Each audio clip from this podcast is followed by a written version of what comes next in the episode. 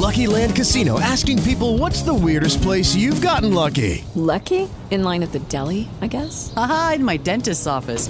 More than once, actually. Do I have to say? Yes, you do. In the car before my kids' PTA meeting. Really? Yes. Excuse me, what's the weirdest place you've gotten lucky? I never win and tell. Well, there you have it. You can get lucky anywhere playing at LuckyLandSlots.com. Play for free right now. Are you feeling lucky? No purchase necessary. Void where prohibited by law. 18 plus. Terms and conditions apply. See website for details.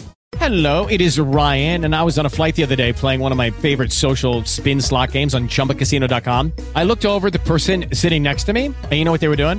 They were also playing Chumba Casino. Coincidence? I think not. Everybody's loving having fun with it. Chumba Casino is home to hundreds of casino-style games that you can play for free anytime, anywhere even at 30,000 feet. So sign up now at ChumbaCasino.com to claim your free welcome bonus. That's ChumbaCasino.com and live the Chumba life. No purchase necessary. BGW. Void were prohibited by law. See terms and conditions. 18 plus.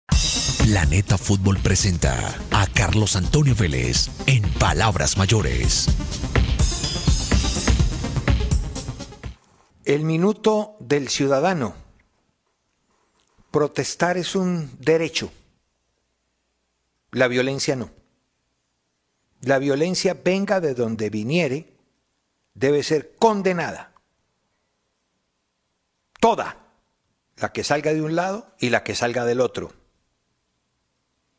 Ojo que toda acción tiene una reacción.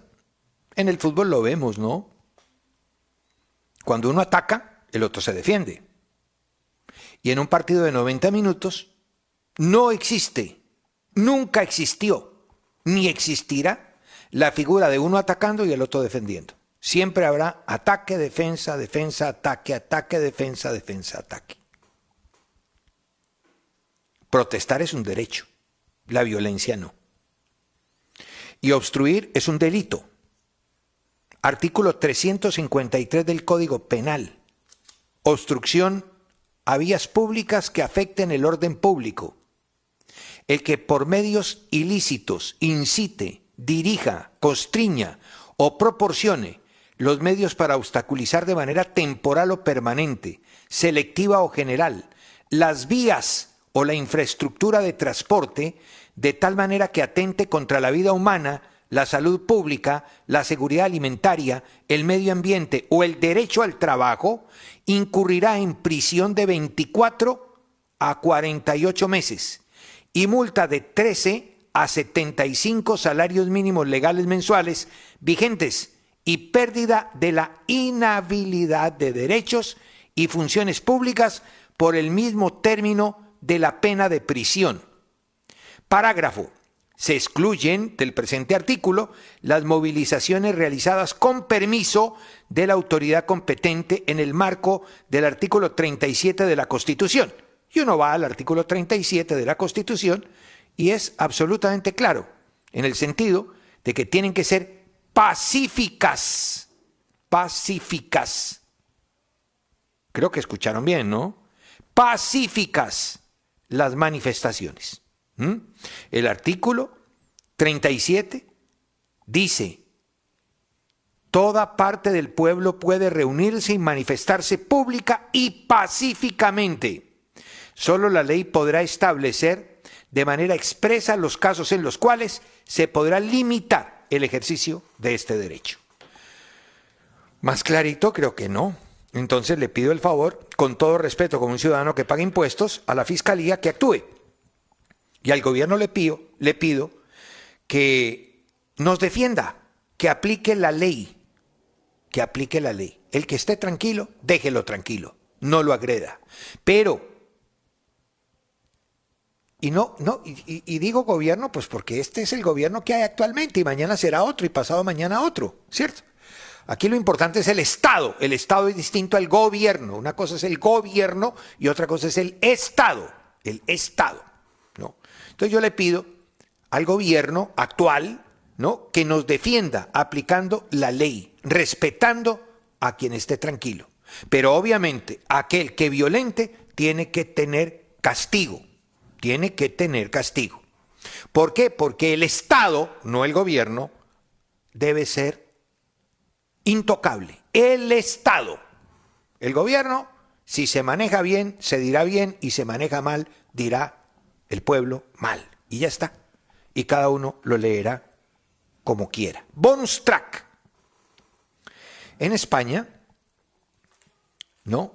Mm, Los comunistas, los socialistas, los progres, todos, estas, todos estos bichos, se quisieron apropiar del país y llegaron a muchos ayuntamientos y, en- a muchas alcaldías y, llegaron a la Cámara de Diputados y, dentro del tema democrático, hasta en una alianza con el PSOE se pusieron en la vicepresidencia a través de uno de los más recalcitrantes especímenes, el señor Iglesias, que acaba de ser derrotado en las elecciones madrileñas, ¿cierto? Por Díaz Ayuso.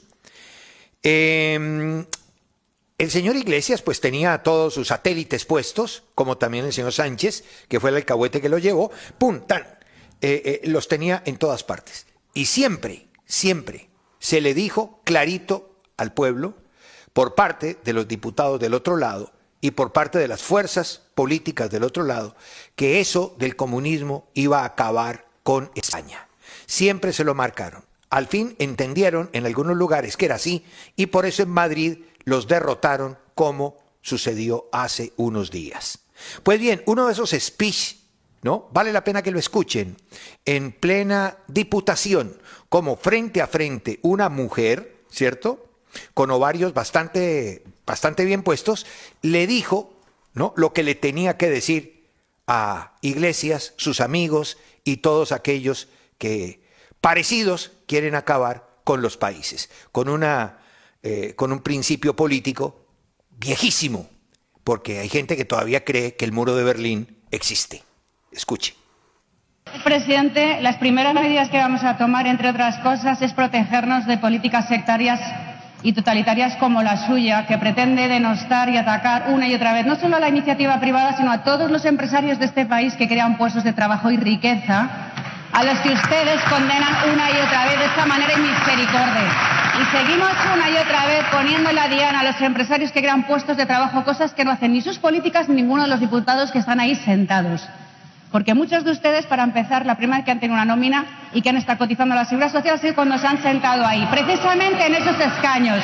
Ustedes que vienen todos de familias burguesas dando luego aquí lecciones de moralina a los empresarios que crean esos empleos, cuando ustedes no han creado ni uno solo y no tienen ni idea.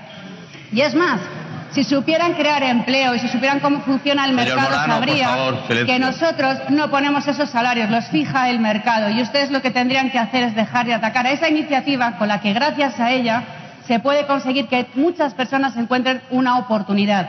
Señoría, empleo, porque de eso se trata y no de la miseria que ustedes reparten allá donde gobiernan, en todas las comunidades, en todos los ayuntamientos y en todos los países donde se aplican sus recetas, miseria y pobreza, y que igualan, igualan, claro que sí, a la baja.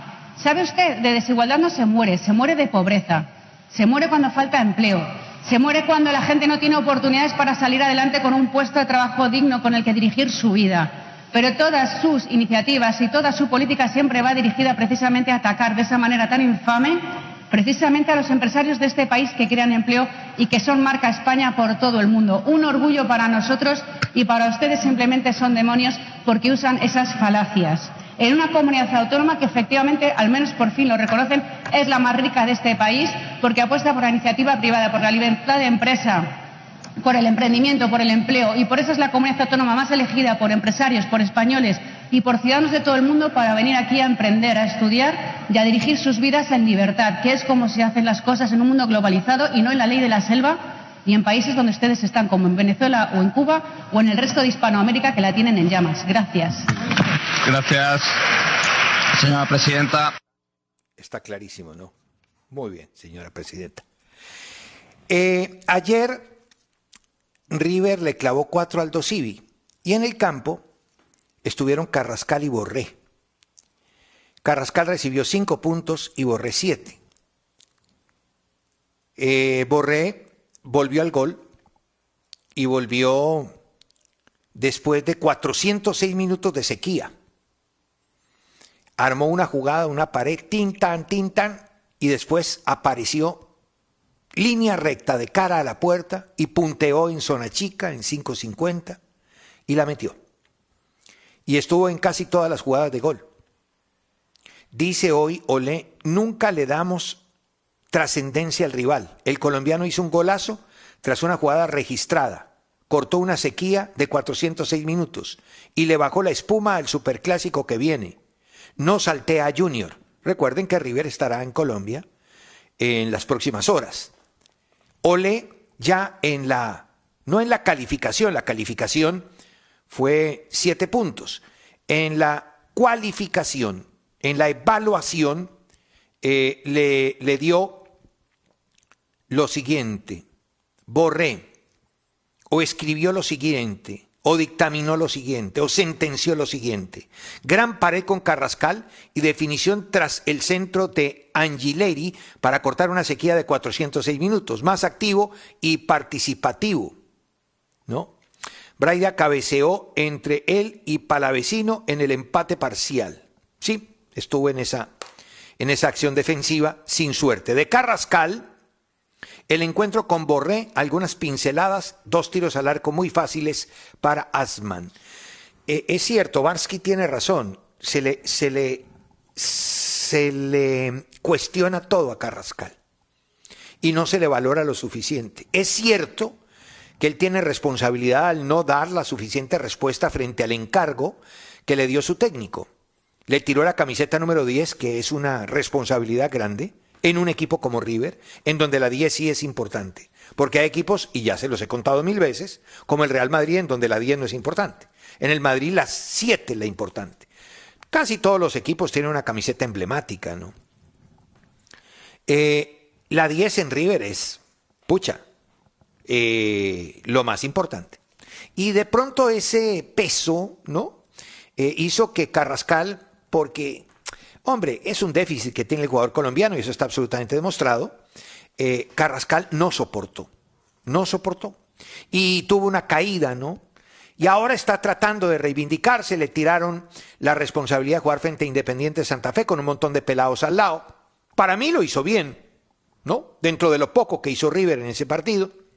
Y ayer, frente al Dosivi, fue importante en una reingeniería, ¿no? Ojo, no imitable, sino en casos muy puntuales. Ayer River jugó sin volante de marca. Ayer los volantes de marca fueron Nico de la Cruz, que habitualmente es un centrocampista creativo, y Palavecino, a quien conocemos nosotros. Y Palavecino, epa, si se comportó bien, qué jugador interesante ese. ¿eh?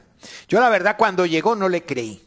Dije, si un jugador de esta condición y lo promueven como gran figura, no lo compra River ni lo compra Boca, yo creo que hace parte del humo argentino. Y resulta que no, se terminó de formar en Cali y ahora sí fue a River y, ayer cumplió un rol distinto, ¿no? No el rol protagónico del canalizador, del ideador, sino del jugador trabajador, del trabajador, de lo que tanto necesitamos eh, en Colombia, trabajadores, más trabajadores que vagos, ¿cierto? Porque pues trabajar dignifica y hay miles de trabajos que se pueden hacer en el campo, en la ciudad, etcétera. En fin, entonces lo cierto, sí, porque cuando uno trabaja tiene derecho a exigir. Cuando uno no trabaja y vive de la teta del Estado o vive de la teta de, no sé quién, ¿cierto? Del subsidio y qué sé yo, pues ¿qué le va a reclamar? ¿A quién le vas a reclamar? Para vecino es un jugador que tiene el trabajo incorporado. Tiene una gran técnica, pero cuando tiene que laburar, como dicen los italianos, pues va al laboro y no hay nada que hacer, ¿no? Y labora y trabaja y tiene que quitar y quita, y tiene que pasar y pasa. Y ayer fue un jugador muy importante en este River. Pero lo más destacado es el gol de Borré y el regreso de Borré a la anotación. Como el récord de Falcao, ¿no? Eh, Falcao, un hombre que hace goles en finales, ¿cierto? Ayer llegó a una cifra muy difícil de igualar y complejo, ¿no? Complejo llegar a esos números, pero todos sabemos pues el recorrido ya está en, una etapa culminante de su carrera, pero sigue marcando cuando le dan la posibilidad hitos históricos, ¿no? Hitos históricos. Qué bueno, me alegra muchísimo por él. Ayer sucedió algo que tiene que ver con lo reglamentario, la famosa mano de, de Militao. Eh, digamos que esa mano es punible, eso no se puede negar. Lo que molesta es la justicia selectiva, ¿no? Que a un equipo se lo cobran y al otro no. He visto esas manos tres veces en los últimos eh, cinco partidos del Madrid, Cuatro partidos del Madrid. Una mano del Betis, igualita a la de Militao, no se sancionó. Una mano ayer del Sevilla, muy parecida, no se sancionó. Y la de Militao que se sanciona. Pero bueno, ya está. El tema es lo reglamentario. ¿Qué viene para aquellos que son ratones de biblioteca? Y para usted que es hincha al menudeo, ¿cierto? Hincha eh, eh, de su equipo, de sus jugadores y tal. Pero de todas maneras es bueno que entienda esto desde el punto de vista reglamentario. Esto va a cambiar a partir del mes de julio. Problema, el problema está en que cambian cada rato. Entonces no estabilizan en, la BOAR, en, en, la Internacional BOAR, no estabilizan un criterio, ¿ya? Que todos tengamos incorporado en el disco duro de qué se trata, qué es lo que se pita y qué es lo que no se pita, ¿verdad? Como eso lo están cambiando cada rato. Antes del Mundial del 2014 una cosa, después del Mundial otra cosa, viene el otro Mundial una cosa, después del Mundial otra cosa. Ahora agregan, quitan, suman, ponen. Está bien revisar, pero en la forma, no en el fondo. Cuando se revisa el fondo de manera tan repetida es porque no hay un convencimiento, una certeza o una seguridad que avale una decisión. Pues bien, hay un nuevo cambio. A partir del primero de julio, en plena Copa América, en plena Eurocopa, por lo tanto, no operará en ninguno de los dos eventos. Así los dos eventos estén en juego en el momento en que cambie la norma o se cumpla con la fecha o el término para cambiar la norma, no se cambiará en competencia en curso. Es lo primero que hay que aclarar. En segundo lugar, la actualización en cuanto a mano se refiere consiste en lo siguiente. El árbitro tendrá que mirar si el brazo está así, o sea, estirado, por el salto, por la incidencia de la acción. O sea que se le devuelve, se le regresa, se le retorna al árbitro el poder discrecional de analizar la situación particularmente. Esa, esa. Porque es que Veníamos de la generalización. Toda mano dentro del área es penalti. Quitamos la voluntariedad. Uno. Después se pasó a que si la mano no se queda en tal condición, luego se pasó a que debajo de la axila, arriba de la axila, bueno, todo eso, todos esos cambios. Pero todos los cambios tenían, ¿no? Casi que una constante.